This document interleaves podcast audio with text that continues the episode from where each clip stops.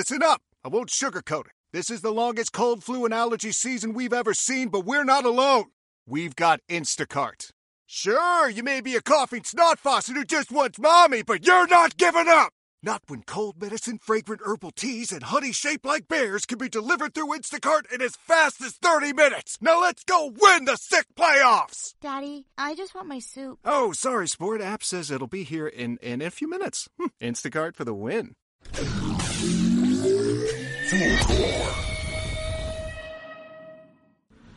Mira, lo único que te puedo decir es que la luna no existe.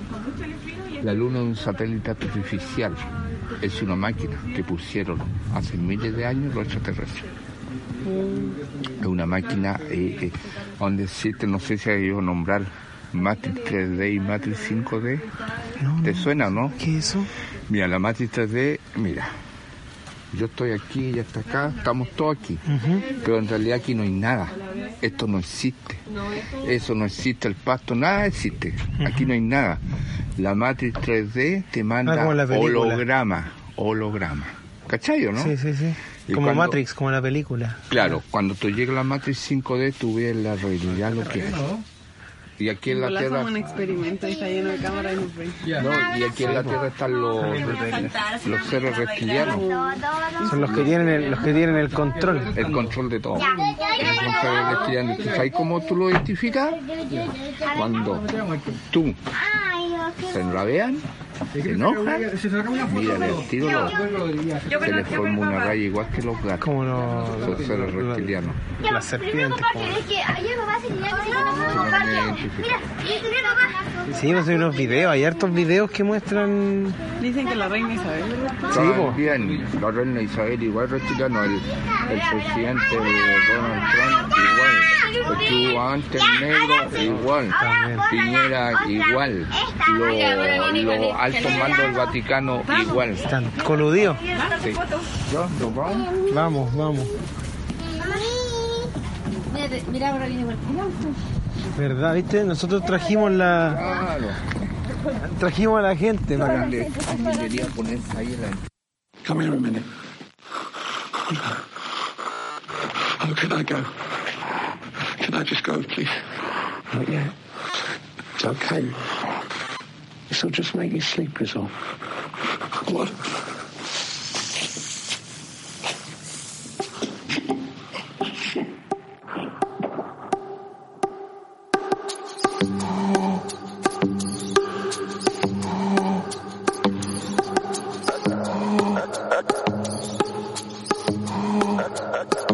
Directamente desde los estudios virtuales de la Matrix 5D de Fulgor Lab, le damos la bienvenida a No es la forma, el ya no tan nuevo programa de conversación sobre cine y televisión, en donde en cada capítulo estaremos comentando alguna serie o película o género o subgénero de esta, con la mirada puesta, por supuesto, en la actualidad y desde nuestro contexto chileno 2020. Oye, qué bueno empezar este segundo episodio ya un poco más relajados que el anterior, hay que decirlo. Estamos ya menos ansiosos, más, Sí, más, en- más a tono, ¿cierto, Raúl? ¿Cómo, cómo, hay que, hay que respirar, ¿no? Como Sí, que hayan sí. servido de algo los cinco años que estudié en la escuela.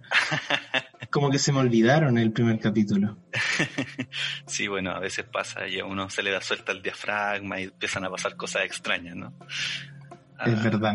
Empieza a llorar igual a veces. Sí, sí, sí. O la risa viene, la risa ¿Mm? también.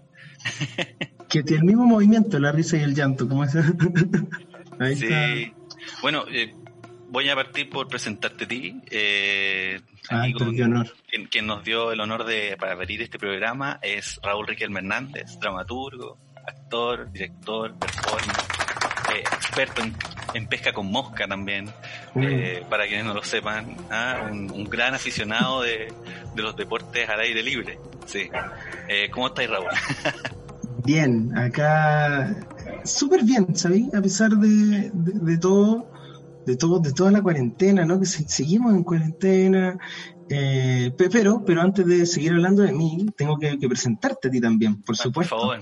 a quien mi contertulio, mi colega, mi sidekick, eh, director de teatro, eh, docente también, experto en juegos de mesa, Ah, sí, dicen. coreano wannabe y vendedor de películas pirata, Mario Monge. Aplauso. Vamos a poner un aplausito. Sí, no, lo, lo- escucharemos en la, en la postproducción. Ahí, En la postproducción.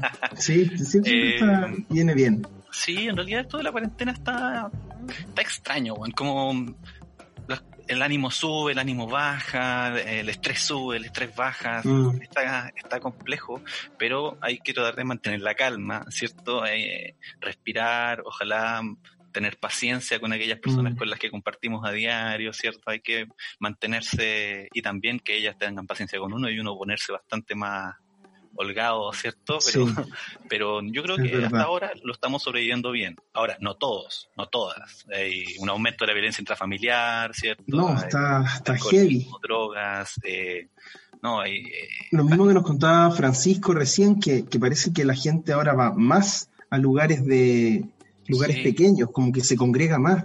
Sí, lo, Veía lo que había sucede es un- que- sí. lo que sucede es que estaban desesperados también, porque Francisco nos contaba que venía de La Vega, ¿cierto? Mm. Y en La Vega está lleno de gente. Aquí igual me pasa cuando voy a la feria, lo mismo, ¿sí? Entonces, nada, la gente igual no tiene el cuidado que hay que tener. No, Sí, no, pero está difícil. Ponte tú, ahora había un, un, un chico haitiano que arrestaron ahora en la mañana porque estaba en una fila para ir a cobrar el seguro de cesantía. Y él tenía COVID, COVID-19, y él había cumplido con su, con su cuarentena y después le habían extendido la cuarentena y aún así lo arrestaron. Entonces, no deberían haberlo arrestado. Y bueno, ahí... Uy, qué, qué pésimo. No, más más encima es, es- es todo muy la diferencia, digamos, ¿no? La diferencia entre la gente con plata, la gente que no tiene plata, la gente con plata que se escapa en helicóptero, en jet privado, ¿cierto? Y que, no y sabemos que- quiénes son, no, No, sé si viste el, el video de Julio César Rodríguez en un matinal que mostraban este video de... que creo que, que es bueno partir con eso, ¿no? Del este video de Cuico versus Cuico, Ya, en el que funaban a un caballero que estaba en, en un supermercado, que estaba con, con una... Ah, el, el con- majadero, majadero. Exactamente, que está como un cuico funa a cuico. ¿Cachai? Que está eso Oh. como simio no mata simio, pero aquí Sí. cuico sí funa a cuico. Sí. Y, y le dice como, oye tú que no tienes la mascarilla, y el otro empieza, ya, pero no sé qué cuestión, y terminan peleando y el otro sale. Bueno, Julio César Rodríguez estaba vi- viendo en el matinal y él le dice como eh, a, la, a su compañera, y le dice, oye, pero, porque le estaban tapando la cara al, al cuico funado. Y Julio. César le dice, oye, pero ¿por qué le están tapando la cara? Y él le dice, no, pero es que estamos aquí en la, en la televisión. Y Julio César, nuevamente, casi es como héroe del pueblo a esta altura. eh, le dice, no, pero es que eh, en las redes sociales esto está sin, sin, sin la cara tapada. Y él dice, no, pero es que somos la televisión. Y ahí Julio César dice, bueno, dice, yo lo único que voy a decir es que estamos haciendo, parece, distinción entre ciudadanos de primera y segunda categoría, porque ayer, cuando la señora andaba sin mascarilla en la calle, en la plaza de armas, le chantamos la cámara encima, en un primer plano. Sí, sabes que es, es complejo, igual es chistoso esto de los como de los vigilantes de la tele, como uno no sabe qué creer también. Me acuerdo mucho de la Mm. tonca cuando echó al, Pérez de Arce, ¿cierto? Del programa. Sí. Si te acuerdas de eso que uno no sabe qué está orquestado, que no. Ahora uno, yo quiero creer que Julio César Rodríguez Sí. es un weón más. Igual se ha mandado, Sí. se ha mandado varias. Yo, yo rescato varias cosas de Julio como, César. como la del Pastor Soto, por ejemplo. como la del. Pastor Soto, y ahora últimamente una cuestión de Moreira, que estaba Moreira haciendo un, un streaming, y ponte tú acá atrás, él tenía una foto de Jaime Guzmán, y Julio César le dice, a ver, eh, senador, muévase un poquito a la izquierda, a ver para que se escuche mejor, un poquito a la izquierda, y Moreira se mueve, y para tapar la foto de Jaime Guzmán, hasta que Moreira se da cuenta y le dice, oiga, yo creo que usted no quiere que, que salga la foto de Jaime Guzmán, y Julio César dice como, eh, ¿cómo se le ocurre, senador? No, ¿cómo se le ocurre que yo voy a querer eso? No, sí, tiene, tiene un buen humor. Además que es un compadre que tiene una experiencia en televisión que siempre ha Ah. estado de- como en esas entrevistas más duras, ¿cierto? Como con menos censura, me puedo imaginar. Es que es, es el primer late, siento yo, como late de Real Late, que era eh, sin Dios ni late, ¿no? Que lo Sí. animaba Julio César Rodríguez. Tal cual. Como en un momento hubo como este boom de los lates. Es un, es un buen elemento de la tele, yo diría, como de lo rescatable que podemos encontrar, ¿cierto? De, de personas de televisión. Oye, Sí. pero no, no, yo creo que no puedo dejar de pensar que está, está como la cagada en todas partes, eso lo, lo siento, como Sí. que es, Mm. o sea, esto del 2020, como de esta- estos memes, ¿cierto? Como después en abril, después en mayo llegan los extraterrestres, después vuelven los dinosaurios, no sé, como, eh, no sé, ¿cachai la weá que está pasando en, en Chernobyl? Eh, algo caché. Hay, hay un incendio, pero es que me parece... ya- ¿Cómo así? no, mira, hay un incendio cerca de la zona de exclusión de Chernobyl que está acercándose cada vez más peligrosamente Ya. a, los a los reactores, digamos, donde estaban los Donde fue el, el, accidente, el desastre de Chernobyl. Sí, accidente, no bueno, sé, podemos, podemos, la- la- negligencia. negligencia, negligencia. Algún día podríamos hablar de, de- de esa serie a propósito de esto. Sí, yo creo que totalmente. Próximo Sí. capítulo, archivado. Sí, para, para, para más adelante, ¿cierto? Pero, ¿qué es lo que está pasando? El tema es que eh, con este tipo de incendio, según lo que yo tengo entendido, tampoco soy un experto en esto, ¿cierto? Eh, la, eh, las emisiones nucleares, Mm. me imagino que a través del calor, yo no sé, podríamos preguntarle aquí a los compañeros de, de- del podcast de ciencia que hay acá en Fulgor, ¿cierto? Pero eh, pareciera ser que con el calor las emisiones radioactivas de esto podrían aumentar a más incluso de lo que em- emitieron en el momento del desastre Wow. de Chernobyl en los 80. Entonces, eh, me parece pre- preocupante. Pienso como en, en el hilo de cosas, como en el Krakatoa, con esas imágenes como apocalípticas. Después, eh, no sé, el otro día tembló aquí, hubo un temblor por lo Sí. menos en la zona central. Con el Krakatoa eh, explotaron varios volcanes más, con Sí. esto de Chernobyl.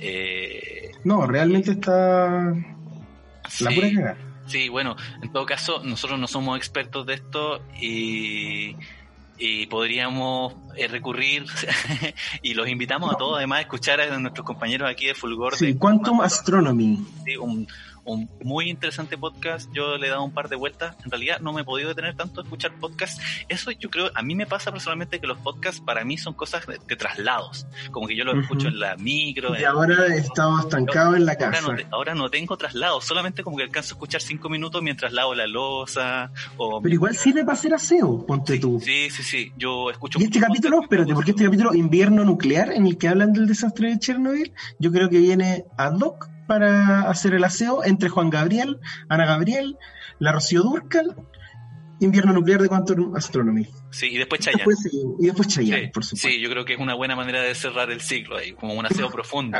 sí, como contrapeado, Aseo- aspirado. Aseo de, claro.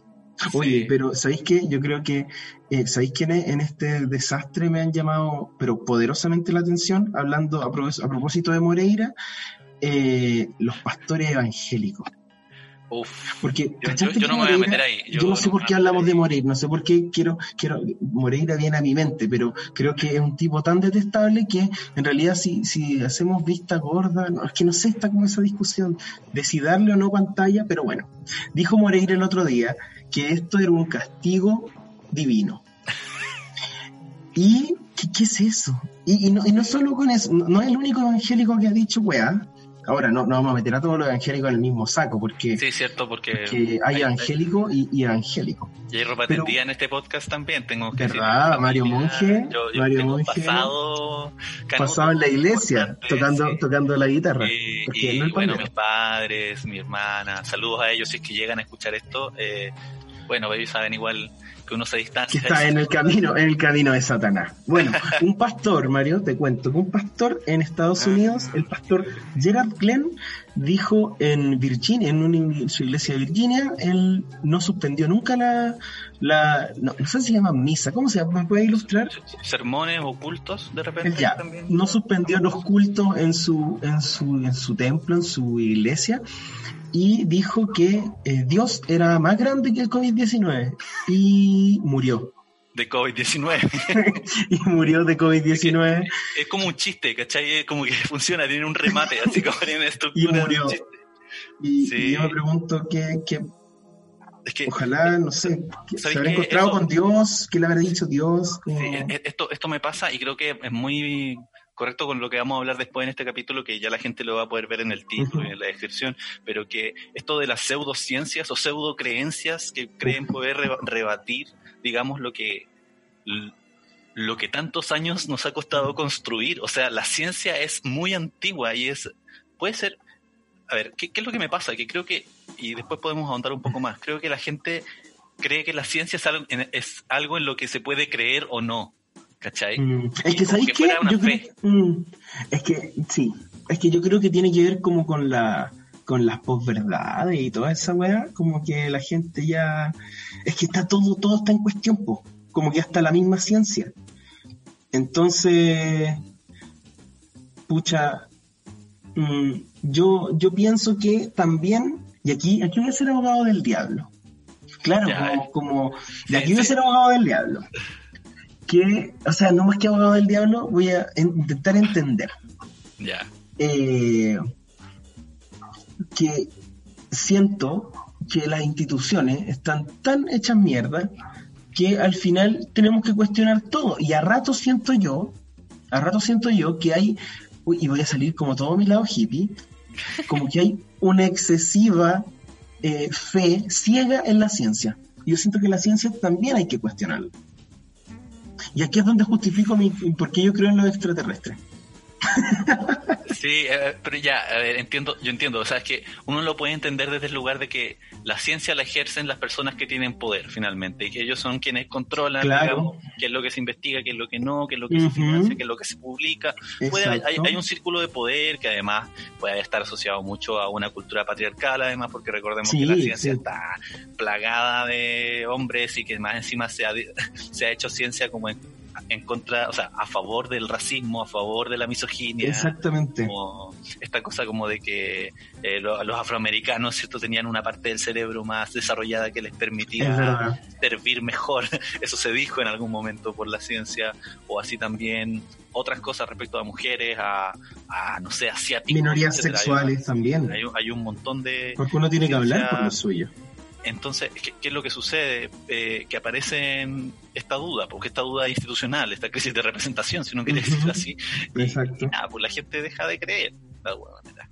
Sí, bueno, seguiremos hablando de esto yo creo más adelante, porque de esto se trata este capítulo, así que, pero antes y siguiendo con estas cosas como de actualidad, porque para que vamos a mentir, esta cosa forzada Sí. de hablar de noticias es sobre hablar de actualidad, porque como yo siempre trato de decir, estos podcasts son una máquina del tiempo, si bien esto no va a salir así mañana o el día siguiente, eh, la gente puede escuchar esto y saber qué es lo que estaba pasando en este momento. Y van a decir como, hoy sí me acuerdo de lo que yo estaba haciendo cuando ellos estaban viendo estas noticias.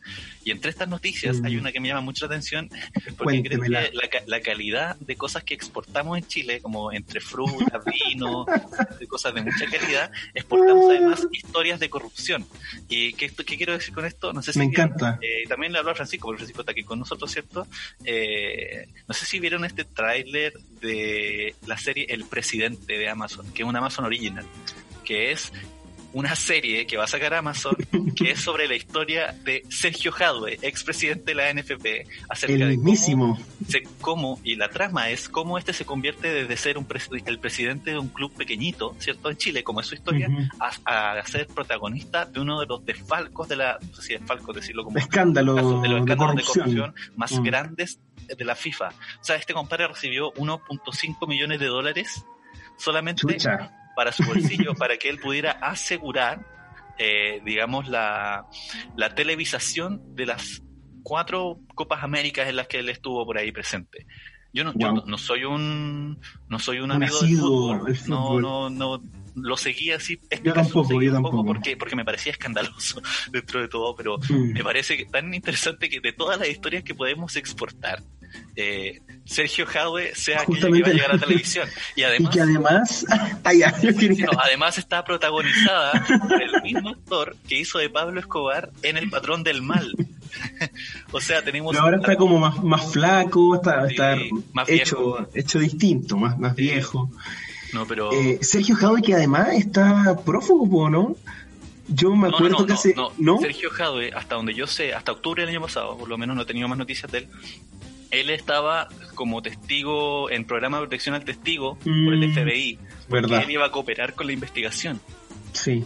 Y recuerdo que lo pillaron en, en Tinder o en Badu, una cosa así.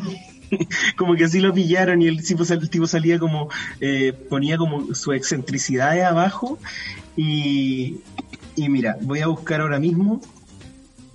Y, y- y procesando. como que estaba buscando mujeres, ¿cachai? Y nada, era muy divertido. Era como cuando a Boone lo pillaron en Tinder. Bueno, no, eh, son chistosas esas historias de Tinder o de Grinder, que son como las más brígidas. Yo he, he conocido Sí. algunas, nosotros hemos comentado hay algunas también. No sé si pasaremos eso en este momento, puede ser material para otro para otro capítulo Por sobre supuesto, esas identidades virtuales, identidades paralelas, etcétera. Oye, mira, mira, mira, te digo, te digo cuál es la, la bio de Tinder de Sergio Jaude. Por favor. Sale, además, en la foto sale con un habano y una copa de vino. Y dice, Ah, eh, dice, fall in love, go on a safari, drive a race car, go on, go on a wine tour in Napa. Eso le gusta hacer, enamorarse, ir a safari, eh, co- conducir un auto de carrera, ir en un tour, eh, en un tour de vinos en Napa. Eso es un hombre romántico. Y además la foto está No, y- flaco así. y le gusta la buena vida, o sea, si, si, si haces match conmigo te puedo llevar a todo esto conmigo, o sea, hay una todo un ofrecimiento ahí. Oye, ya, Un- un- solo eh, ya para entrar más en materia, quiero preguntarte, Raúl, ¿qué, qué, qué es esto que escuchamos al inicio? ¿Qué es- ¿Quién es esta Ah, persona? Porque escucho tu voz, pero escucho además el, el- una voz de un caballero. ¿De qué, qué, qué es esta cosa? Cuéntanos. Sí, lo que escuchamos es eh, un audio de un señor que yo conocí en Chiloé, que con unos amigos resulta que fuimos, estábamos en Talcahué, en Chiloé este verano, y cruzamos a la isla eh, Quinchao, que está al frente.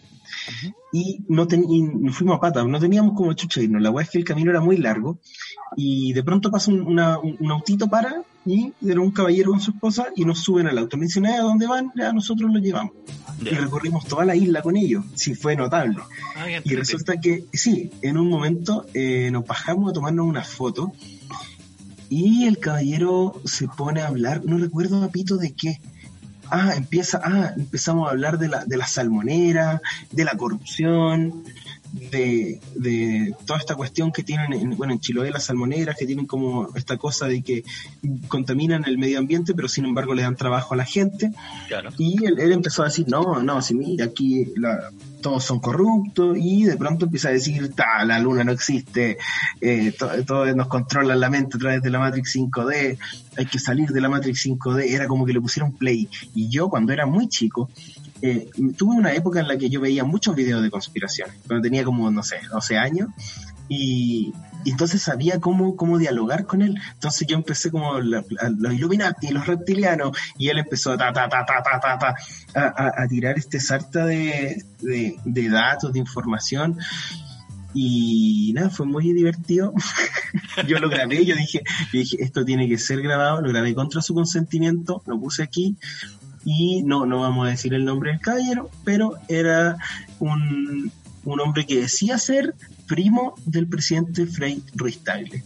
Yo no tenía cómo comprobar eso, pero... eh, Igual es como para un, pa' un guion, como que el presidente tiene un primo así perdido en Chiloé. Sí, como sería con- una con muy buena estos, serie. Con estos cascos como de papel No, pero era de Santiago, él era de Santiago, Ah. pero estaba de vacaciones en Chiloé. Ah, más encima. Ah. Sí. bueno, solo Y la esposa, era, la esposa era como, era como, ya, ya, pues, pato, ya, pues, como pato, vamos. Sí, sí, me, me quedo. ¿Cómo, ¿Cómo estáis casado con alguien así? Digo, ¿cómo, cómo te mantenía en eso? No, pero tenía una dinámica muy divertida, Yo, yo porque no sé si podría como, como vivir diariamente con alguien que... que en volá ella creía también. Yo creo que ella también en volá creía. Ahora, lo más divertido fue cuando puso la radio, porque pone la radio y era un tipo hablando del contacto extraterrestre. Eran como unos Mm. discos que él tenía y los ponía en la radio. Y era Sí. obvio, era como, Igual yo, yo quiero hacer una diferencia entre las personas que creen en los extraterrestres porque ahí hay algo Sí, sí. di- muy distinto a, a las pseudociencias, ¿cachai? Como, no sé, Claro. creo yo. O sea, ahí, ahí yo no sé, no- ahí no me puedo meter porque mm, hay otra hay otra cosa no sé no, no voy a entrar en eso pero ya solo para seguir avanzando esto ya para que lleguemos a la médula del programa ya llevamos mucho rato como de Preámbulo, de- de preámbulo. preámbulo. Eh, ¿Por qué pusimos este audio y por qué hicimos toda esta dinámica de preguntarle a Raúl por qué no, por qué habíamos puesto este audio? Porque hoy día, como todos ya tienen que haber visto en el título del, del capítulo, vamos a hablar de una serie que fue estrenada en el 2013, una serie británica que se llama Utopia o Utopia en español, simplemente. Utopía, utopía, utopía. Uto- Utopía. Sí, eh, esta serie fue estrenada en 2013, luego hablaremos un poco más de esto. Eh, o, o inmediatamente, déjame mirar la pauta. Ah, no, mira. No, no, tenemos pero antes de entrar, La, alerta, alerta. eh, antes, una, una alerta, una alerta. Un día de esto vamos a hacer una alerta, le vamos a pedir a Francisco que se produzca con una, una alerta de spoiler, que es importante, que es como a partir de este momento hay una alerta de spoiler, que ya lo sabemos, ya lo explicamos en el capítulo pasado cuando estábamos con la luna, más que porque no podamos evitarlo, es Raúl el que no puede evitarlo, así que yo Oye. prefiero mantenerlo por ahí.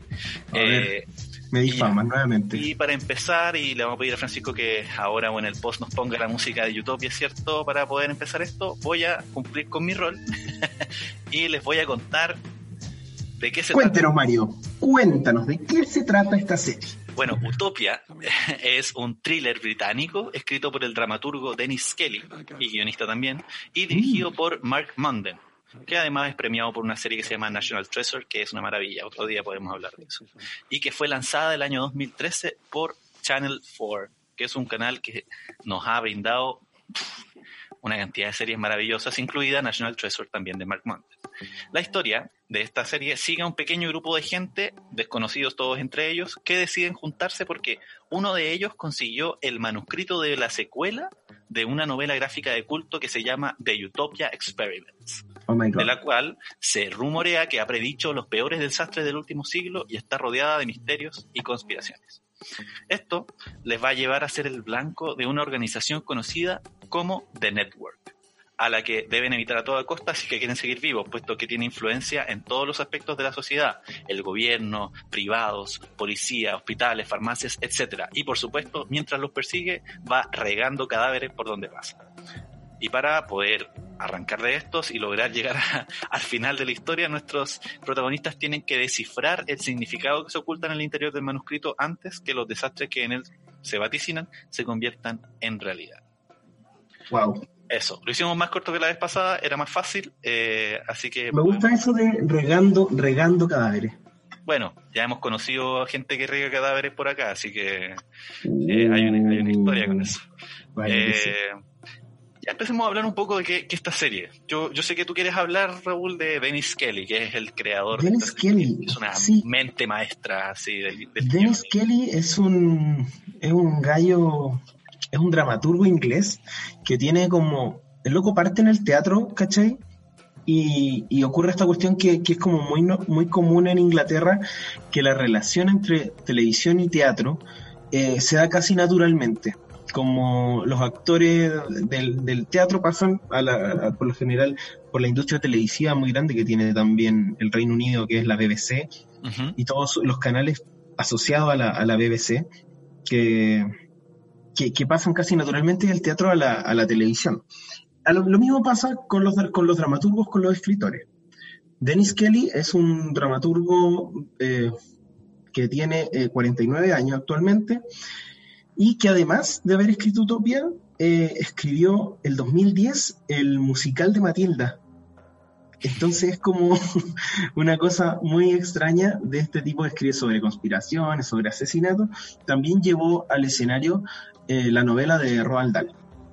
Tiene dentro de sus trabajos más importantes son eh, Love and Money del año 2006 y una obra que a mí particularmente me llama la atención que se llama Osama the Hero que es del año 2005 que es una obra Osama el héroe literalmente en la que eh, eh, son unos estudiantes en una clase y uno de los estudiantes hace una defensa a Osama Bin Laden y su y su pensamiento, que su, su doctrina, lo cual me parece interesante. No digo que- que estamos justificando el terrorismo, ni mucho menos, pero es interesante eh, cómo, cómo escénicamente podéis desplegar esta, esta cuestión como para hablar de otras cosas también. Bueno, es que, ¿no? es que también uno puede ver en Utopia que Dennis Kelly se mete, mete como el dedo en la llaga o trata de meterse en la pata de los caballos, por así decirlo. Eh, Sí. sabemos que la Siempre serie, muy polémico, es muy Sí. polémico. la serie misma fue muy controversial porque contiene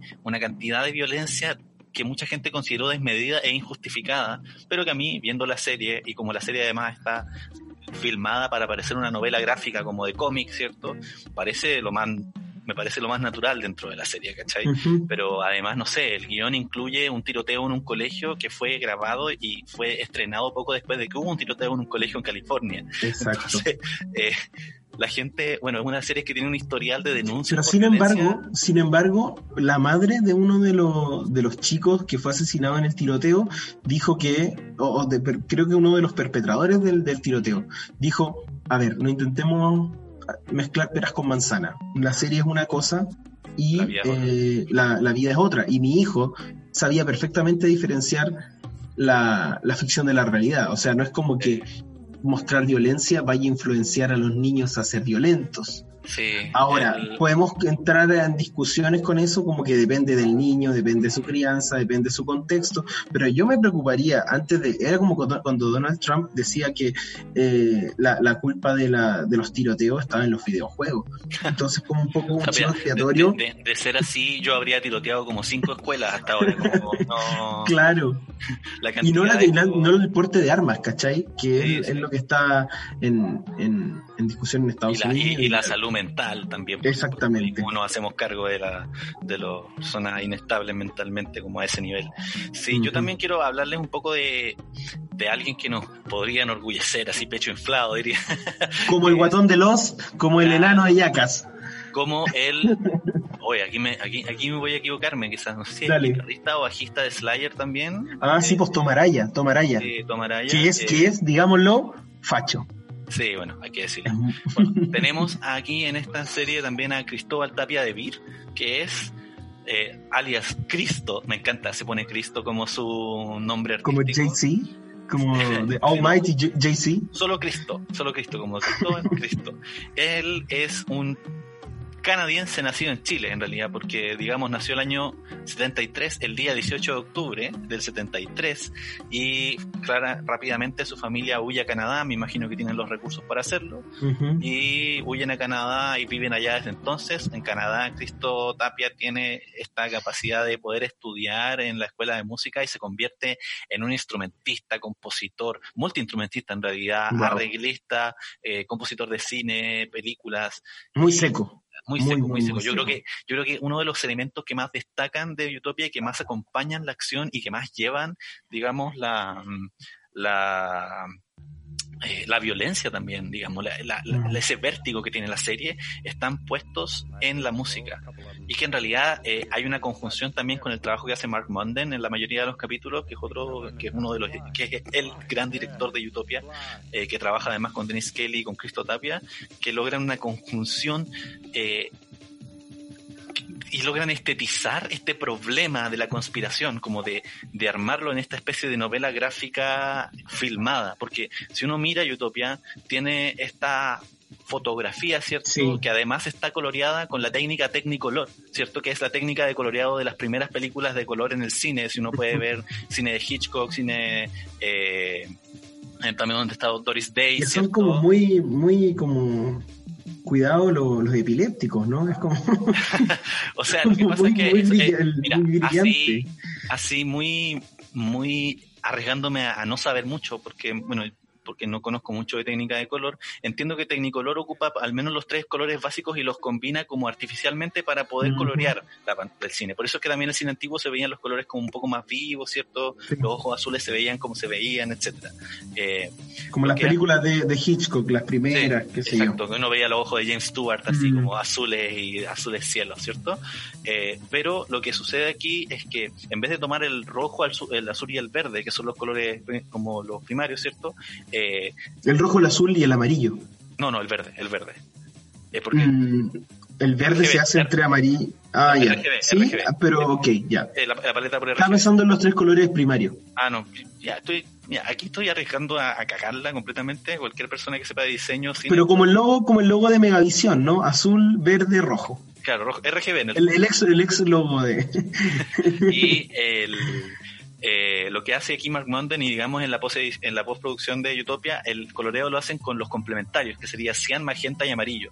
Y entonces uno ve todos estos Mm. colores como resaltados en, en, en la serie que también los sets, las casas, las paredes, los objetos, los colores de los campos, todo está completamente falseado el coloreado de alguna manera para poder lograr este efecto como de novela gráfica. Entonces nos pareciera ser que todo el rato estamos viendo algo que es real, que está filmado realistamente, naturalistamente, claramente son personas, gente, escenarios, lugares, eh, campos, etcétera.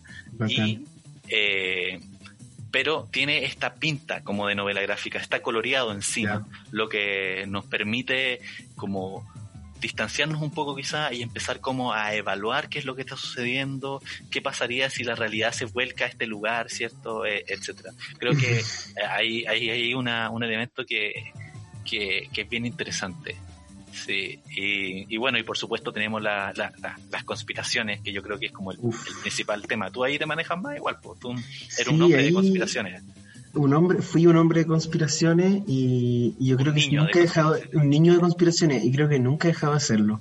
O sea, sigo en mi corazón, eh, pero ahora digo como, obvio que no, pero una parte de mí dice como, sí, los millonarios se juntan a, fijar el, origen del mundo en el Club Bilderberg y, los, ah, Illuminati. El, nuevo orden mundial. El nuevo orden mundial. Y ahí viene la cosa del nuevo orden mundial y, uno de los temas que toca la serie, que es la superpoblación que, tiene que ver, que es un tema eh, que es el, creo que el gran tema de, de, los últimos años y que también se toca no solo en esta serie, sino que en, en, en, varios libros, varias películas, que es la problemática a la que estamos enfrentando y que el mismísimo Thanos ya lo, ya lo dijo con el, la escasez de recursos, ¿cachai? Como, ¿Cómo queremos vivir la vida al final? Si, Ser muchos hueones y, y, y, no tener para comer o Sí, bueno, no, no, no es extraño en la ficción este, este mm. tema, porque de alguna manera eh, pareciera ser que es algo que la ciencia no puede rebatir. O sea, esto va a suceder eventualmente. Eh, no sé si tú cachai que todo esto tiene origen en un, tipo de apellido Malthus, eh, si no me equivoco es Tomás Malthus, que habla de la superpoblación y de hecho habla de la, se habla de la catástrofe malthusiana, que es como eh, lo que él predijo para el año 1880, de hecho. Él dijo que en el año 1880 el mundo se iba como a armar en una guerra por los recursos porque no no había cómo sostener el crecimiento de la población hacia 1880. Ahora, que habían la, yo creo que había la mitad o menos de personas que hay hoy en día en el planeta. Exacto. El, el, tema es que Malthus no tenía claramente la eh, en cuenta, no sé, pues los avances tecnológicos que hemos tenido de aprovechamiento de recursos, de sintetización de recursos, etcétera, que, que han sido cosas que han aumentado. Sin embargo, la ciencia aún así tiene gran parte de personas que siguen creyendo esto y de alguna manera también lo podemos ver en los discursos de calentamiento global, etcétera, ¿cierto? Cómo se llama, no sé, a, controlar la natalidad en algunos lugares, incluso hay países que lo han hecho, como China, por ejemplo, China ha establecido con todas las implicancias que eso tuvo, ¿cierto? Como las políticas de un solo hijo, y ahí, ahí pueden ver un, un, un, documental en Amazon que se llama One Child Nation, que es increíble que habla de este asunto, eh, pero que en el fondo de eso se trata. Se trata de que, y esto dice la serie, en algún momento vamos a ser tantos que no va a existir suficientes recursos. ¿Y qué va a pasar? ¿Vamos a cooperar por esos recursos? No, el ser humano nunca ha cooperado por esos recursos. El ser humano lo único que ha hecho cuando ha habido escasez es combatir, guerrear hasta que uno de los dos se queda con esto. ¿Sí? O uno de los millones, en este caso, billones de, de seres humanos. Claro, en, el fondo esa escasez podría ser el final de nuestra raza. Y eso es lo que plantea en esta serie el científico Philip Carvel, ¿cierto? Que es el, creador de Janus. Que es en, los años, en los años 70 ya. Sí, sí. Son los 80, ¿estás seguro que son como son, los 70? Son finales, claro, finales de los 70. Y el que es esta idea, y aquí spoiler alert, ¿cierto? De... Eh, ¿Cómo se llama? Esterilizar Mm, al 95%, de la población. Exacto, 95% de la población, cosa de que químicamente se logra esterilizar y que en algunos años más solo hayan 500 millones de personas sobre la Tierra para poder vivir armónicamente, digamos, y aprovechando todos los recursos. Eh, yo creo que más de alguien lo ha pensado. O sea, hablar de que una conspiración, o sea, claro, lo es, lo es, lo es, lo es. Pero yo creo que más de alguien tiene que haber pensado eso, digo, alguien, no, no como, uy, somos muchos hueones, deberíamos ser menos, no, digo como alguien con con las habilidades y, la, y las capacidades, ¿o ¿no? Como Bueno, que diga, Supongo que, supongo que Adolf Hitler lo pensó en algún momento también, como preservación de una raza. exacto. Eh, y, y no digamos que la ciencia es ajena a la ficción, en el sentido de que hay muchos avances de la ciencia que son fueron como Producto predichos, de que en realidad fueron ficción. pensados en la ciencia ficción. Pensemos en Julio Verne, ¿cierto? Pensemos en, en otros autores que, que han hablado, Asimov, ¿cierto? Que últimamente Asimov pareciera estar más presente que nunca con las leyes de la robótica y los avances, Sí. etcétera. Eh, sí, y, y nada, o sea, la superpoblación es, es un tema, es un tema. O sea, es que la, la, red en esta serie vendría a ser como lo que plantean los cos- conspiranoicos en la realidad, como el Club Bilderberg, que son como estos millonarios, este grupo de millonarios de élite científica, de élite eh, económica, que se juntan a, a decidir el, el futuro de la humanidad y, y que se supone que que están como el presidente de la Coca-Cola y el presidente de la Pepsi, y son hueones que, que, que no compiten realmente, nunca han competido realmente, sino que, que lo que pretenden es, es- es llevar a cabo este plan del nuevo orden mundial. Esa es la, esa es la teoría de conspiración que agarra mucha fuerza en, en los fanáticos de ultraderecha, curiosamente, sí. porque eh, lo, lo que ellos asocian al nuevo orden mundial lo asocian también al comunismo, que es como esta sociedad en la que todos somos iguales, todos tenemos una moneda única, un lenguaje único, ¿cachai? Como, ¿qué, qué es lo que se parece? Para ellos como igual comunismo. Y por eso no más ONU, ¿cachai? Porque Porque la ONU Porque es parte de esto. la ONU es parte, ¿cachai? personas. Está Sí. controlada por estas personas y quiere llevar a cabo el plan del nuevo orden mundial, donde es como una dictadura planetaria. Sí, bueno, en, en ese sentido creo que lo que hace Utopia y finalmente, digamos, para poder pasar a, a otra cosa después, es que con esta, este ente que es The Network, que es la red, ¿cierto? Eh, logran convertir la conspiración en el guion perfecto. O sea, no sé si perfecto, pero me refiero como en un gran guion. Porque en el Claro. fondo las conspiraciones son un gran guion. O sea, si tú agarras cualquier conspiración y, y inventas una historia, escribes un libro sobre esto. Eh, bueno, o sea, pensemos incluso en libros más pop como Inferno de Dan Brown, es lo mismo. Exacto, Dan. Brown se ha tomado de, de todas las conspiraciones existentes, Sí. desde Jesús con el código da Vinci, Sí. Es una buena forma también de, de ser superventas, porque creo que, y aquí está como toda la sospecha sobre las teorías de conspiración, siempre es que la paranoia genera inevitablemente eh, mucha plata. Como Sí, si como- yo te, di- te vendo porque- un libro, como aquí tengo la verdad de la, ver- la verdad de las verdades, ¿cachai? Es, es lo que pasa con la religión también, po. Sí. Un poco lo mismo, como Sí. aquí tengo la verdad. Es que, es que en el Y- fondo es, es darle, es darle sentido a todo lo que no tiene sentido, porque el mundo es absurdo, el mundo pareciera que no tiene sentido. Y en el Mm. fondo, cuando uno inventa una conspiración o incluso escribe un libro, lo que hace es ese placer como de que, oh, todo está conectado, ¿cachai? Todo tiene sentido. Claro, Ese- eso- esa sensación finalmente. pareciera que es placentera, porque como que te da una sensación de, a pesar de, de que es desesperante, igual te da una sensación como de, ok, el mundo es Ya sé, sé, claro. conozco de qué se trata. bueno, seguiremos hablando de esto en el, en el próximo bloque, ya un poco más pensando como en lo que nos está pasando hoy en día. Eh, y para ir a este cierre voy a presentar esta canción que, Dale, dale, yo, dale. que tú me la mostraste, de hecho tú mostraste el video Sí. de esta canción. Y yo encuentro Ujú. que es, es increíble. güey. No- El videoclip el arte, el arte, bueno, no sé quién dirigió el video, pero el arte lo hizo eh, Pablo de la Fuente, que es un gran ilustrador y diseñador teatral chileno, Sí, que trabaja- con- al que conocemos. Al que no- conocemos. No, no soy su amigo, pero lo conozco personalmente. También Es he verdad. trabajado con él en algunas cosas. Él hizo el afiche de una obra que dirigí yo, que es el mejor afiche que me han hecho en la vida.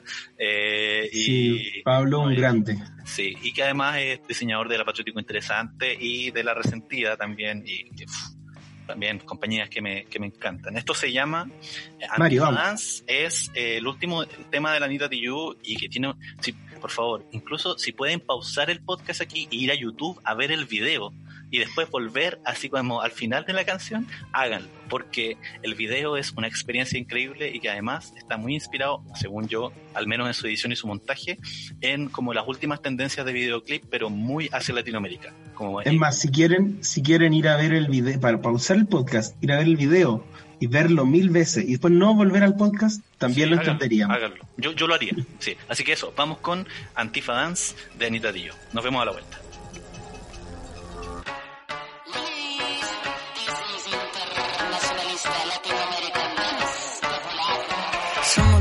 Flight los caras de nana, los caras de nada. Somos los patipelados, los comas, los rotos, los chulos y quemados. Somos los cholos morenos, los chicos sin pelo en la lengua y ya está. Somos morenos y qué bueno, no tenemos miedo, no tenemos nada, nada, nada. Para mí que tu izquierda siempre fue derecha, me da la sospecha que tú te aprovechas. Tú nada cosecha ni prende la mecha, y ahí con tu escuela no te prendo vela.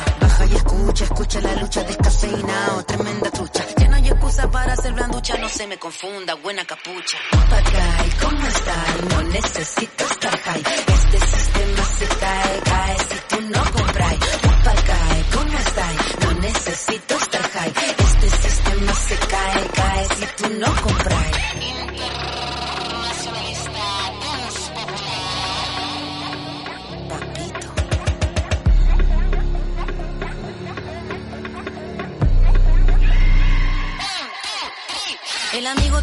amigo de nadie. Cántalo suave. ¿Cómo se hace la clave y el pase la llave para que todo esto se acabe? Todo se cae, todo se sabe. Irak, Haití, Chile combate. A liberar este mundo completo si tocan a uno.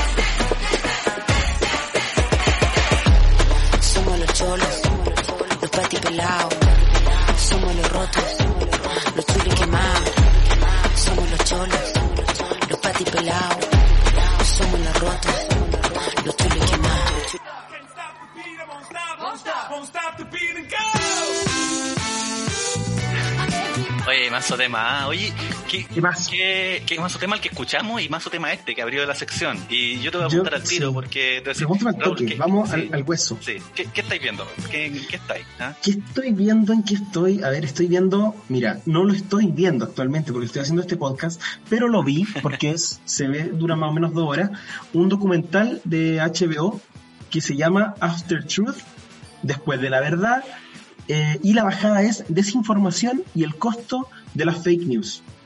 ¿De qué va esto? Me preguntarás tú. Te respondo. ¿De qué va esto, Raúl? Este documental eh, fue estrenado el 19 de marzo de este mismo año. Es dirigido por Andrew Rossi y el productor ejecutivo es Brian Stelter. ¿Quiénes son ellos? Te preguntarás tú. Es un eh, Andrew Rossi es un eh, cineasta norteamericano, eh, principalmente centrado en, en, las noticias, ¿no? En todo lo que tiene que ver con, con cómo se entregan las noticias, cómo se entrega la información. Este documental, After Truth, habla de la industria que existe alrededor de las fake news. Es decir, cuando aparece una noticia que dice que Michelle Bachelet eh, Está muerta. trajo, como aquel gran video, Michelle Bachelet está, Está muerta. muerta. Un gran video. Continúa, continúa.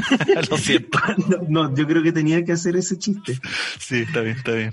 Eh, que dice que Michelle Bachelet trajo a los haitianos y le Ah. pagaban plata a ella por traer haitianos, que era una mentira. Que después salió el periodista diciendo como, oye, yo inventé esa weá. Bueno, resulta que, porque salió, salió alguien que dijo, yo inventé esa weá.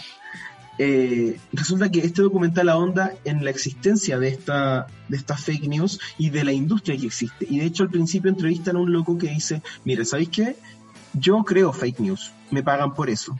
Y yo creo que en realidad no es nada, no tiene nada de malo. Porque ¿qué es la verdad y qué es lo que, qué es la mentira? Y Uf. se pone a cuestionar eso y es un gallo, o sea, al final te das cuenta que igual es medio chanta, porque es un weón que esa es su pega, gana plata, mucha plata haciendo eso. Y, y las victorias de Donald Trump, de Bolsonaro, asociados también a la industria de fake news por WhatsApp, ¿cachai? Eh, eh, es cuático, po, porque además te cuentan acá de cómo los grupos de extrema derecha están asociado y, y principalmente por foros de Reddit y 4chan, cómo se, se contactan. Eh, pri- principalmente aborda en la primera parte, y aquí voy a contar un poquito del Pizzagate. No sé si sabes lo que es el Pizzagate. ¿Sabes tú lo que es el Pizzagate, Mario? No. Ya. El Pizzagate es un- una teoría de conspiración, precisamente, que dice que en una pizzería en Washington eh, hay, había como un- una jaula, no sé, en el sótano donde tenían enseñado ni- en- encerrados niños y resulta que iban como demócratas a violarse a los niños y a pegarle y, iban- y, y- y esta cuestión la iniciaron desde la extrema derecha de los Estados Unidos, esto sin ninguna intención de defender a los demócratas, que tiene que en Estados Unidos No. son, Bueno, son igual de, de, sí. de nefastos. Pero pasa que esta cuestión se empezó a viralizar tanto que llegó un punto en que habían estos hueones que escribían como no le hagan esto a nuestros niños, qué sé yo, tienen a nuestros niños encerrados, y después empezaron a inventar que la carta de pizzas, ¿cachai? Cada pizza era un tipo de niño, así como, a ver, ¿cómo lo quieren? Morenito, ya, esta con, con anchoas quiere decir que empezaron a, empezaron a buscar así la, la, la décima pata al gato, y resulta que entrevistan aquí al dueño de la wea y decía, esto era un infierno. O sea, mi local era un espacio en el que, sí, era un espacio para la comunidad gay de, de Washington, ¿cachai? Y iban muchos políticos asociados pro eh, causa LGBT, ¿cachai? Y, y resulta que eh, a- uno, uno de estos, un- día llegó uno de estos fanáticos de extrema derecha que decía, estos degenerados se violan a nuestros niños, qué sé yo, y llegó un weón con un arma al- a la pizzería. Nada, se los dejo. Ya, perfecto. Gran Para recomendación. Bueno, me, me recordó a Nada es privado, ¿cierto? También habla, que habla de Cambridge Analytica, que también son creadores de fake news y de otras cosas. Eh, La industria de los datos y esa cosa que tú recomendaste un libro la vez pasada que creo que hay que, hay que recordarlo, se llamaba... Eh, eh, el enemigo conoce el sistema, de Sí, Marta también Peirano. recordarlo también, está en el capítulo pasado de la recomendación. Eh, Cuéntanos tú, Mario, ¿qué está ahí? ¿en ¿Qué está ahí? Ah, ya, yo estoy viendo algo nada que ver con lo tuyo, estoy viendo una cosa que se llama Tales from the Loop, que es un Amazon original también, estoy, me gusta mucho Amazon, eh, últimamente ha sacado un buen- buena calidad de series, Eh, además soy alto consumidor de streamings, eso lo sabes tú, lo saben todos nuestros amigos. Ujú. Eh, y Tales from the Loop, bueno, súper así entrando en la materia, from the Loop es una serie que está inspirada eh, en ilustraciones que son neofuturistas y surrealistas de un artista y diseñador sueco y que se llama Simon Stalenhag. Eh, Lo digo así porque probablemente así se dice, no es Stalenhag, porque estamos hablando de que es sueco, ¿cierto? Stalenhag. Y esto eh, empezó, se estrenó recién, ahora el 3 de abril, que son ocho episodios que se estrenaron de una sola vez y que de qué se trata son historias de el loop. ¿Qué, qué es lo que pasa? Que en esta locación, que en este pueblo donde suceden todas las historias, existe una cosa que se llama el loop, que es una especie de... Yo, mira, voy en el... ¿Como Día de la Marmota? No, no, no, no. eh, estoy, un mira, yo estoy en el, estoy en el cuarto episodio y todavía no sé de qué se trata el loop. Solo sé que es algo que permite hacer como investigaciones científicas que son muy de ciencia ficción. Entonces la serie juega con eh, bucles temporales, sí, como el día de la marmota, ¿cierto? Juega con Mm. intercambios de cuerpo, con detener el tiempo, etcétera, con muchos tropos, Wow. digamos, de la ciencia ficción, pero que es lo más interesante, que no se mete en la importancia de eso. La gente que vive en ese pueblo sabe que estas cosas suceden aquí. Está naturalizado. Porque, porque vivimos en el loop. Aquí hay robots, más encima tiene como una estética no es, como media steampunk, es como más antigua, ¿cachai? Como, como de la Guerra Fría, todo lo que es futurista, ¿cachai? Eh, pero, ¿qué es, lo, ¿qué es lo interesante? Que la serie, en vez de meterse en esos temas, en lo que se mete es en cuestiones éticas y valóricas humanas frente a esta tecnología. Entonces, por ejemplo, el primer capítulo, el- voy a hablar del segundo capítulo, que es lo más, más evidente. En el segundo capítulo hay dos personas que se intercambian cuerpos, dos cabros que son amigos. ¿Qué pasa con esto? Como, eh, eh, ¿Qué pasa si el otro quiere vivir la vida del otro? ¿Y qué, qué- qué empieza a suceder si yo no quiero soltar tu cuerpo? ¿Cachai? Hay como un problema ético. ¿Qué pasa si tengo que empezar a vivir la vida de otra persona? ¿Cachai? Y, y se mete como en cuestiones eh, éticas muy interesantes. Por ejemplo, también cómo mis papás solo me van a aceptar si yo soy otra persona, porque ellos quieren otra cosa para mí. No sé, eso sucede con uno de los personajes, ¿cachai?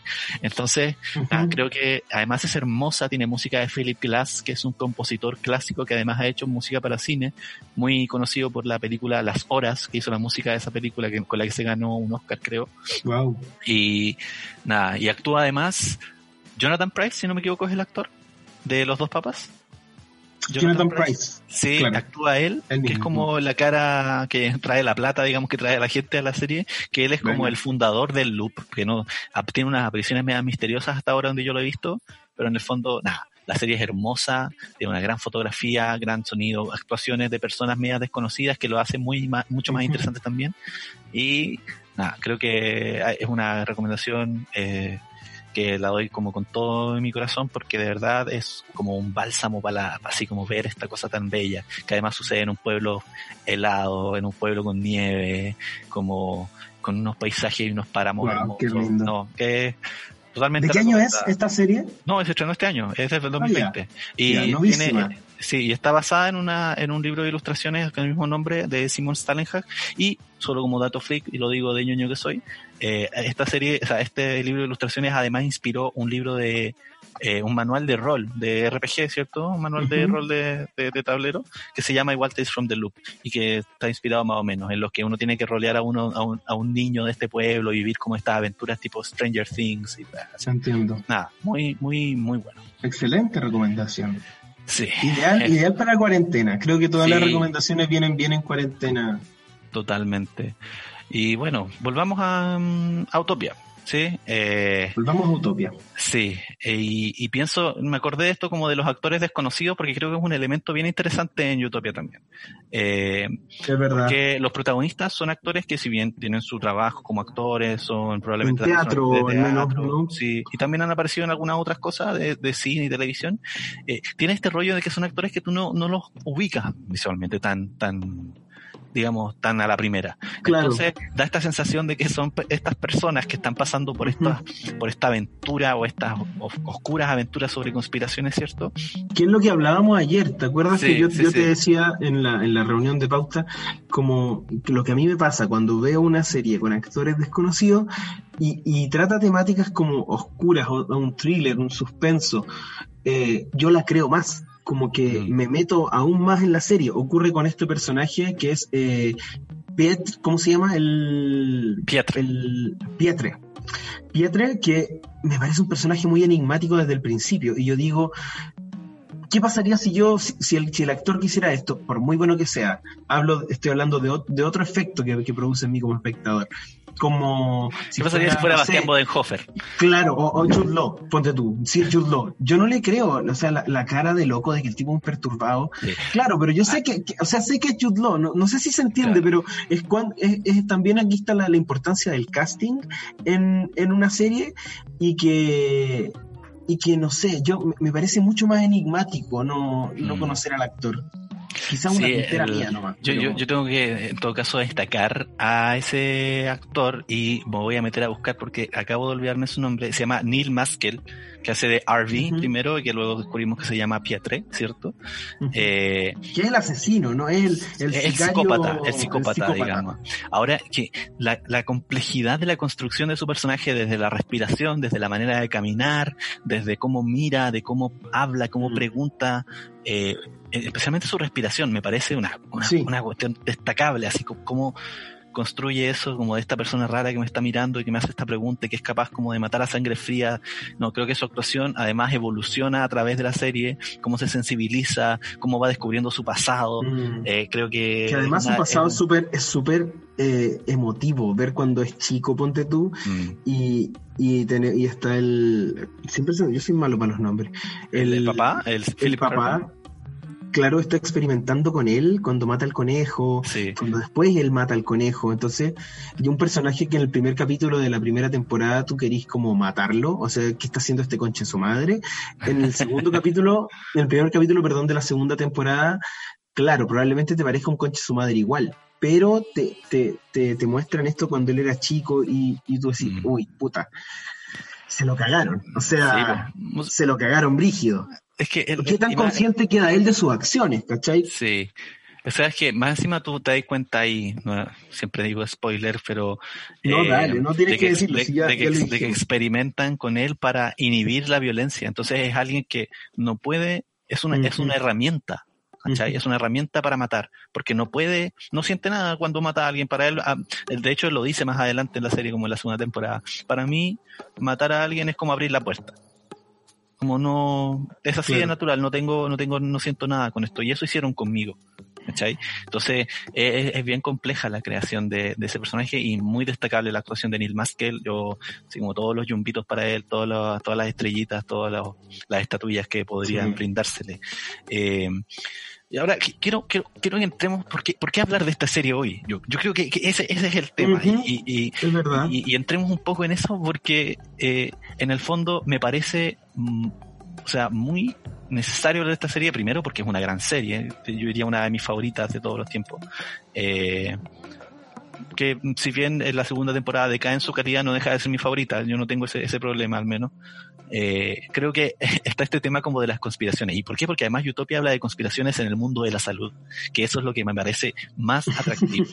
y que tiene mucho que ver con lo que está pasando actualmente con el COVID-19. Yo he visto muchas páginas y, y tweets y bueno, desde la conspiranoia también. Y de hecho conversaciones entre mi, mi núcleo familiar. El otro día estuve en, con, en Valparaíso que fuimos a buscar a mi mamá y estaba como mi tío y su polola y decía, no, pero si esto lo crearon los gringos, lo crearon los chinos, no tengo idea. Como esta cuestión fue creada en un laboratorio, quieren matar a la gente vieja, quieren matar... Y yo siempre soy súper cauto con ese tipo de comentarios, como que digo, ya, pero a ver, como que siento que... O sea, puede, puede ser, no lo sé, pero, pero estar diciéndolo como tan suelto de boca siempre me parece como una irresponsabilidad. Sí, y, y- que además es lo, es lo interesante que hace esta serie que o- ocupa este mismo argumento hace, estoy Claro, hablando hace- claro, hace claro. siete años atrás.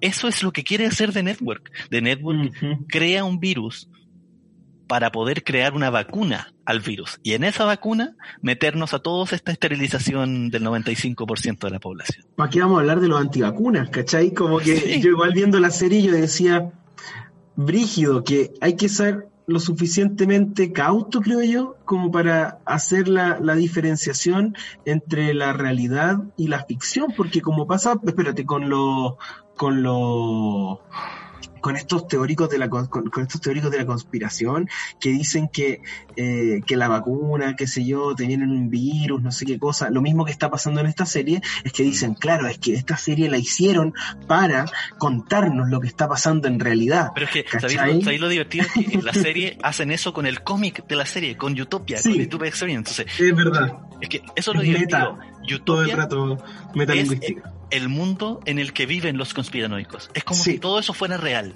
Como si Ujú. todo fuera responsabilidad de alguien, de una institución, de una, de esta red, ¿cierto? Que luego, que además lo domina todo. Te agarran los pacos, ellos te tienen. Te agarran al hospital, ellos te tienen. Te googleáis algo, ellos saben dónde estáis. Sí.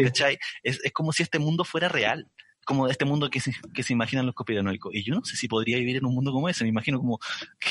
Mm. no, Es que no sé. sabes, po. Es que no sabes. es que ahí, entra la cuestión. No sabéis si estáis viviendo en ese mundo. Porque, por ejemplo, en el libro de la Marta Peirano, te dicen cómo que manejan tus datos, desde dónde te estáis conectando a una red, qué estáis buscando, tus preferencias. Ahora, yo creo que son más económicas la, la, como los los réditos de estos gallos, ¿cachai? Como de, de estos altas esferas de poder, como es la plata que pueden hacer, Mm. a que a como a querer ejercer el, el- el control físicamente, como, Ah. como matarte, como, como lo hacen en la serie. Ahora puede, puede ser, ¿cachai? Como que está todo, todo igual está relacionado de alguna manera. Sí, pero que ese es el tema. O sea, una vez que uno le abre la puerta a la Sí, conspiración su todo, mente, entra todo, que, entra todo. Todo es posible, ¿cachai? O sea, esta cuestión del coronavirus y el 5G, por ejemplo, Sí. a mí me parece preocupante. Mm, Solo eso. No, yo, yo, no, no te Yo creo que habría que explicar un poco, habría que explicar un poco sí. lo que es el 5G. Bueno, el, el- el 5G es la nueva tecnología de conexiones, ¿cierto? Eh, Tenemos 3G, 4G, sí, 3G, los 4G, celulares. etcétera. Eh, voy a buscar la noticia porque para no... Aquí están, aquí están. Sí, aquí la tenemos en la, en la pauta porque fuimos muy ordenados, ¿cierto? El- Por supuesto, como nunca. Sí, el 5G digamos que es una red que permite una conexión mucho más rápida que las conexiones que nosotros conocemos, ¿cachai? Las conexiones actuales nos permiten tener, si no me equivoco, hasta 100 megabytes por segundo, megabit por segundo de conexión. El 5G lo, aumentaría, si no me equivoco, como a 10 gigabits por segundo, lo que es demasiado rápido. O sea, la, interconectividad que existiría con esta red es brutal, es así ya de lo más rápido que existe. Ahora, el, el tema de- del 5G, eh, y lo voy a leer simplemente. En el fondo, esto, dice noticia, dice, el 5G es una red inalámbrica de próxima generación que se espera que permita una ola de tecnologías que cambiarán la forma en que las personas viven y trabajan. Las aplicaciones potenciales incluyen autos autónomos, cirugías remotas, fábricas automatizadas. Bueno, aunque pasará un tiempo antes de que veamos este tipo de cambios. Pero imagínate cómo el Ujú. 5G puede cambiar el mundo. Entonces, ¿qué es lo que sucede con estas personas? Estas personas creen que el que 5G dice.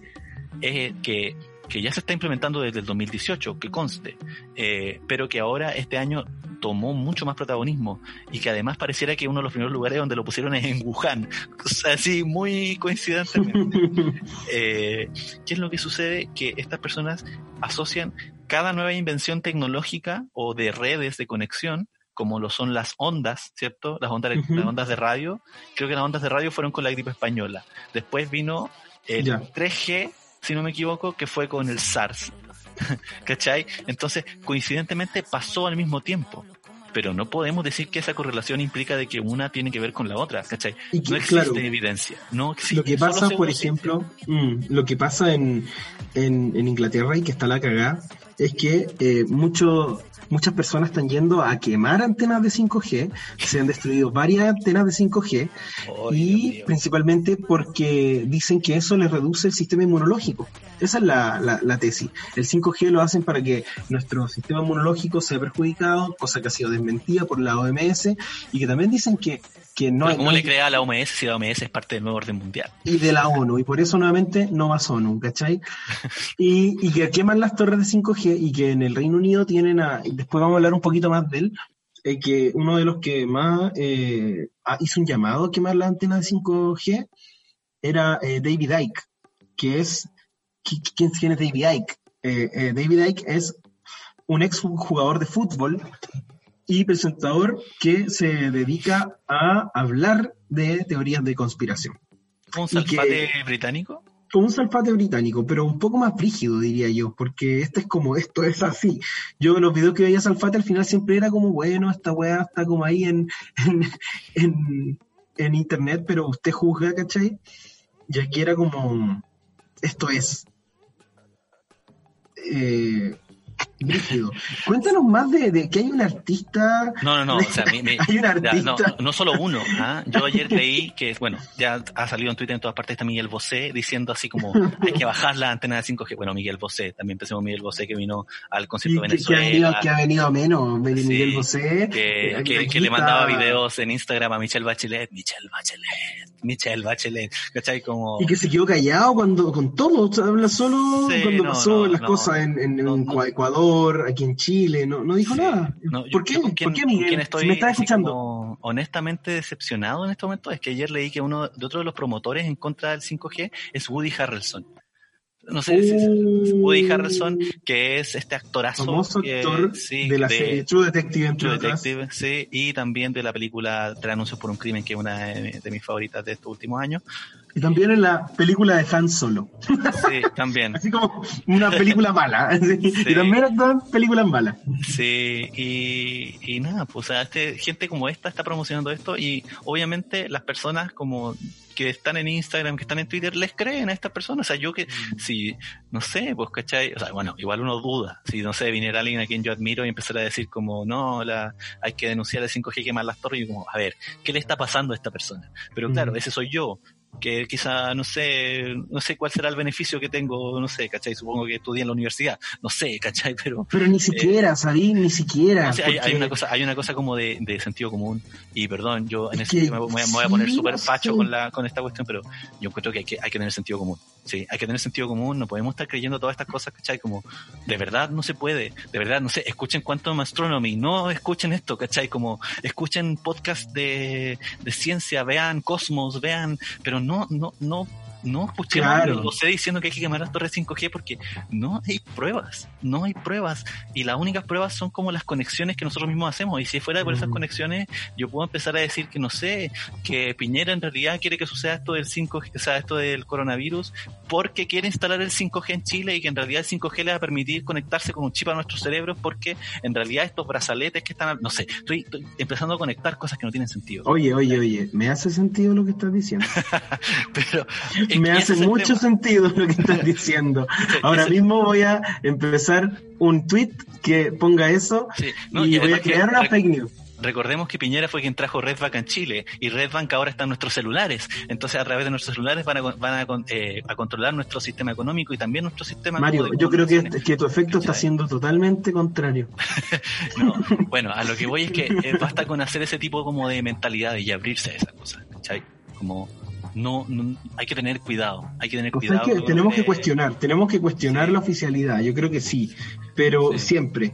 Eh, pero hay que ver cuál es la fuente de todas esta- estas cuestiones. Es po, que porque- esa- no me puedo quedar con el titular, no me puedo quedar con el tweet. No, po. no, no puedo hacer eso. ¿Cachai? No, no, no, no es posible. No es posible. Eh, uf, qué, qué- qué difícil hablar de conspiraciones, porque también siento de que probablemente tengo amigos o conocidos que sí creen en estas cosas y no quiero como pensar que yo pienso que ellos son unos imbéciles, ¿cachai? No, no quiero, no quiero eso, pero de verdad creo que la gente tiene que tener cuidado con lo que lee, con lo que promueve, con lo que dice, y no, y no por, por una cosa de censura, sino porque, porque de verdad podéis provocar como una reacción en cadena de, de malas conclusiones, ¿cachai? Como Para que- tu odio, Mario. para tu odio, siento, para, para tu ventilador de caca. Puta, perdón, perdón, no puedo Deténlo, no puedo evitarlo. deténlo. Ah, hoy que... Digámosle a la gente que esto es verdad. Y que nos depositen y que nos depositen en una cuenta y los vamos a salvar. La Sí. cuenta Fulgor Lab los va, los va a salvar de, de, de la- de- del 5G. Vamos a ir a quemar antenas de 5G si nos depositan sí. el 10 Oye, sí, igual una, podríamos empezamos ganarnos, una iglesia, ¿o ¿no? podríamos ganarnos nuestra nuestra nuestra audiencia ahí, ¿ah? entre los conspiranoicos. No, ¿saben qué? ¿Viste? No escuchen nada de lo que dije recién. Yo creo en todo lo que ustedes creen. Póngale, póngale dinero aquí y... Pongámosle, Sí, ¿ah? Eh, pongámosle. Sí, solo para ir cerrando, y porque ya estamos un poquito pasados, creo yo. Lo siento, Francisco, pero no, esto se puso bueno, creo, para Esto nosotros. se Yo puso, estoy se puso interesante. Eh, Y que hay un tema de que, que luego me hablamos de antes, que fue el tema de la superpoblación, ¿cierto? Y de la catástrofe Y maltusiana. que lo dejamos ahí, ahí, Ahí volando. que la solución que propone la serie, y que también es parecida a la solución que propone Dan Brown en Inferno y, otras y otras ficciones, eh, A diferencia de Thanos, y yo quiero hacer aquí la, la, la apreciación, porque Sí. creo que Thanos podría haber propuesto esta solución, pero era un poco más gradual. Que Thanos, su chasquido, podría haber dicho, ya, con este chasquido eh, el 90% de la población va a quedar infértil y el otro, el otro porcentaje de la población va a poder seguir reproduciéndose, pero bueno, no se le ocurrió Thanos, era un, Mm. un- un titán intergaláctico. Sí, no, pero es que además, además Thanos, Thanos tenía como una megalomanía que, que de la que podemos conversar otro día. Es verdad. Sí, eh, Un pero- capítulo entero a Thanos. sí, bueno, lo, lo, lo vamos a dejar anotado, sí, en, en- aquí, lo tomo un pin y lo, lo, ah, lo- lo vamos a dejar en la pared. En mi Eh, pared imaginaria. Sí, y, pero solo quiero hablar de Janus. Janus, eh, Janus, esta solución de ¿Qué es Janus? es- Janus es este componente que está dividido entre una proteína y un virus, si no me equivoco, ya no, ya no me acuerdo. Y un aminoácido, un aminoácido. Y un Era. aminoácido, eso que instalan el aminoácido en la, la comida, en eh, que está que es a base como de maíz. Y este aminoácido que lo consume todo el mundo, porque el maíz lo consumimos todos, ¿cierto? Eh, después, a través del miedo que provoca la, la la influencia rusa, ¿cierto? Que existe en esta, que es como el, el coronavirus, básicamente. Y que Eh, además, espérate, además le llaman eh, la, la Russian flu, la, la claro, influenza la, gripe, la gripe rusa. Y, y resulta que es como eh, Donald Trump ha llamado al coronavirus, que le dice el virus chino. El virus chino. Hay, toda una cuestión media xenófoba en o el asociar. virus de Wuhan, sí. Exacto. Que, que además ese tipo de dominaciones están prohibidas por la OMS porque son discriminatorias. ¿Sí? ¿Cachai? Sí, son, están Porque la prohibidas. Tú- utilizan así, no le importa De, de nada. hecho, por eso ahora al coronavirus no se le dice el virus de Wuhan, porque, porque la OMS dijo, esto no se puede decir. ¿Sí? Bueno, Uh, a- a- en fin, a lo que voy. Finalmente, lo que James va a hacer, más allá de explicar así como el proceso mismo, es que va a esterilizar el 95% de la población.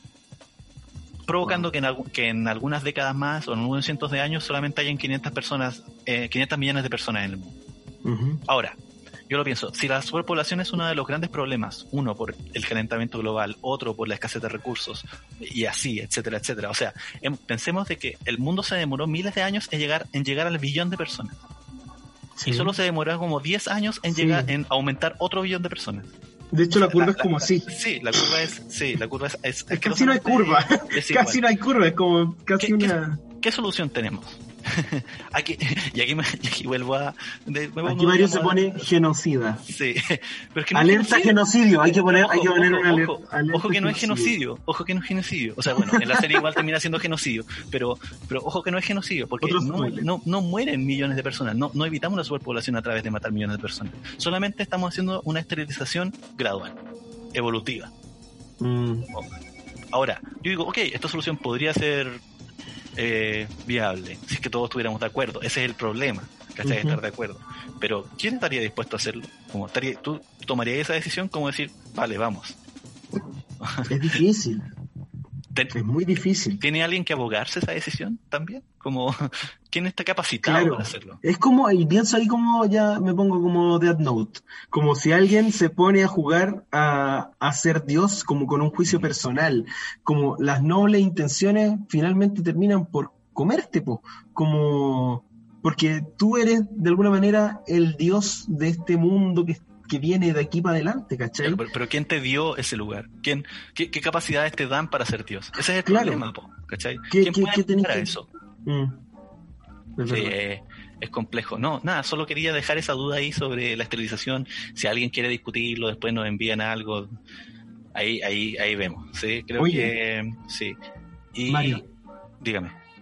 Tengo algo así como para el final, como para dejar una- unas cositas sobre conspiraciones, si alguien quiere saber ¿Sí? más. Un- como unos datitos, ¿sí? unos datitos, con, siempre con, con, como con, con cautela, ¿no? Lo que hemos estado hablando este capítulo. Sí. A propósito de Baby Dyke, que igual es interesante escucharlo por, porque es un personaje tremendo, no para creerle lo que dice, sino porque eh, esta fama que ha logrado hacer el tipo a nivel mundial y, y como este culto a que lo que él dice es la verdad, ¿cachai? Ujú. Eh, es interesante escucharlo porque veis como qué estrategia utiliza como su persona para generar esta, esta devoción de alguna manera, como por qué le creen, qué tipo de persona le cree.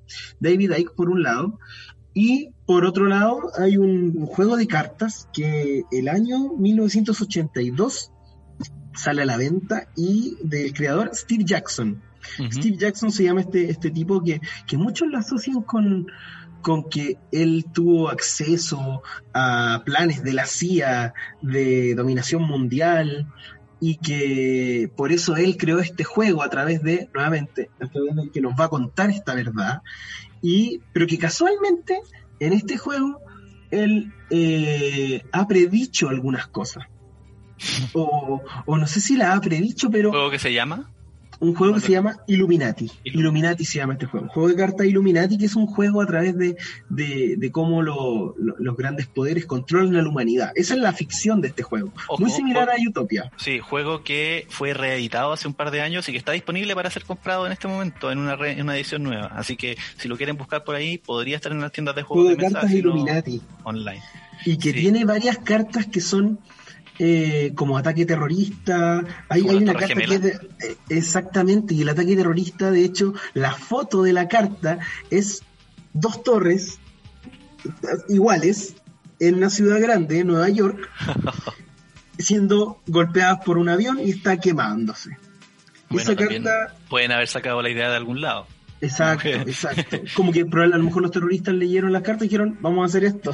O el gobierno de los Estados aquí. Unidos, recordemos que existe la conspiración También de que la te- teoría de conspiración. provocaron. Y hay otras cartas, por ejemplo, el accidente nuclear de Fukushima, que sirve, que en, la- en el juego sirve para desestabilizar eh, eh, gobiernos y que necesiten ayuda de- del capital internacional, qué sé yo. Bueno, También está eh, la carta eh, Epidemic, la carta de la epidemia, que es una carta que Sí. tiene mascarillas, eh, como medicamentos Sí, y lo- un, un- un letrero cruzado que dice quarantine, cuarentena. Y que Ah. precisamente sirve para diezmar poblaciones, generar pánico, generar miedo, generar caos. Ahora, no digo que esta, esta, esta juego de cartas tenga la verdad, pero muchas muchas personas lo han, han dicho, wow, mira, aquí estaba. bueno, como los hemos, Simpsons". hemos, hemos Mm. hablado lo mismo de los Simpsons. Yo creo que podemos dejarlo en esa categoría. Es ficción, de alguna manera. Es ficción, es ficción. y la ficción se puede adelantar. O sea, Oye, eh, ya, creo que estamos, nos hemos extendido ante la cuenta, así que voy a ir cerrando esto. Vamos cerrando. Vamos Sí, cerrando. Vamos, vamos cerrándolo. Eh, primero, decirle, agradecerle a todos por escucharnos hasta aquí. Eh, este es nuestro segundo episodio. Esperamos que haya sido, ha estado a la altura del anterior. Tratamos de mantener un poco más la calma. y- No tuvimos a la nona, no tuvimos a la Sí. nona Fernández este capítulo. que- que es lo más difícil, ¿ah? no tener a la nona, porque bueno, no. Es verdad. Sí, eh, los invitamos también a seguirnos en nuestras redes sociales, que es arroba no es la forma podcast. Eh, Ar- bueno, a arroba- Raúl, No, Raúl, tú- Dale. bueno, tuyo que es eh, arroba Raúl, Raúl R-I-Q-H guion bajo, si no me equivoco, Sí, y es arroba M monje con G, que Sí. eres tú, por supuesto. que soy yo, por supuesto. Y, que siga también sí. a Fulgor. Hoy estamos. No. Que sigan también a arroba Fulgor Lab, que es el estudio virtual que nos está acogiendo eh, muy, de una manera muy, muy, muy linda, ¿no? Muy, Sí. muy fraterna. y donde esperamos poder estar físicamente en su estudio físico, además para poder mejorar la calidad de este podcast a nivel de sonido en algún momento pronto, cuando no sea permitido salir a la calle, si es que Es podemos verdad. salir a la calle. Y bueno, si alguien tiene día. alguna duda, si alguien quiere ver la serie que les recomendamos, yo siempre pueden preguntarme a mí en el mismo Instagram, arroba mmonji con G, o también al mensaje, como mensaje en el, en el Instagram de- del podcast. O si quieren hacerle preguntas también para la vida, ¿no? Mario, un- una persona no- que no da sé, muy buenos ahí, consejos. ahí- ahí- ahí cobro. Yo creo que la consulta tiene como estoy tan tan difíciles las Pero cosas. porque bueno, estamos en cuarentena hay como un descuento, ¿no? Sí, sí, pues ahí podemos conversar. Y finalmente, si alguien tiene una idea de tema serie para que podamos hablar, también siempre es muy bien recibido. Les agradecemos que- siempre habernos escuchado y todo eso. y bueno, eh, yo aquí me voy a ir despidiendo, pero para cerrar, eh, voy a dejarlos con Raúl, que nos va a proponer una canción para cerrar aquí. Y él nos va a explicar más o menos de qué se trata muy brevemente. Exacto. 30 segundos, Raúl, tienes. Muchas gracias a todos. Nos vemos en el próximo capítulo. Dale, Raúl. Esta canción es una canción que se llama Uprising, que es de la banda de rock inglesa Muse. Esta canción eh, habla de conspiraciones, precisamente, eh, habla de que no nos vamos a dejar avasallar por estos poderes fácticos que nos quieren destruir. Eh, de hecho, mucha gente, muchos teóricos de la conspiración dicen que esta canción y esta banda precisamente están fuera de esta Matrix que nos tiene bajo la opresión permanente. Y esta canción es precisamente para que abramos los ojos, para que nos despertemos, para que, eh, como dice el título de la canción, hagamos un levantamiento, un, un despertar. Así que los dejamos con esta canción del año 2009 del álbum The Resistance Uprising the Muse. Nos vemos.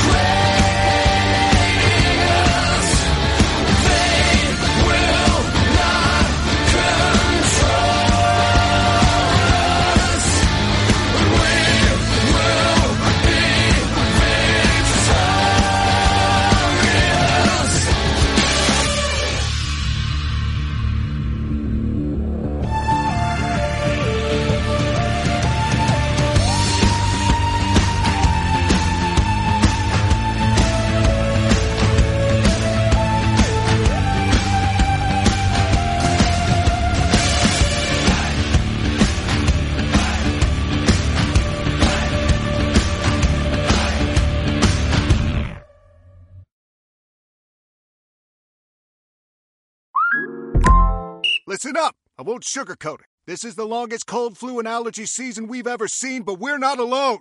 We've got Instacart. Sure, you may be a coughing snot faucet who just wants mommy, but you're not giving up!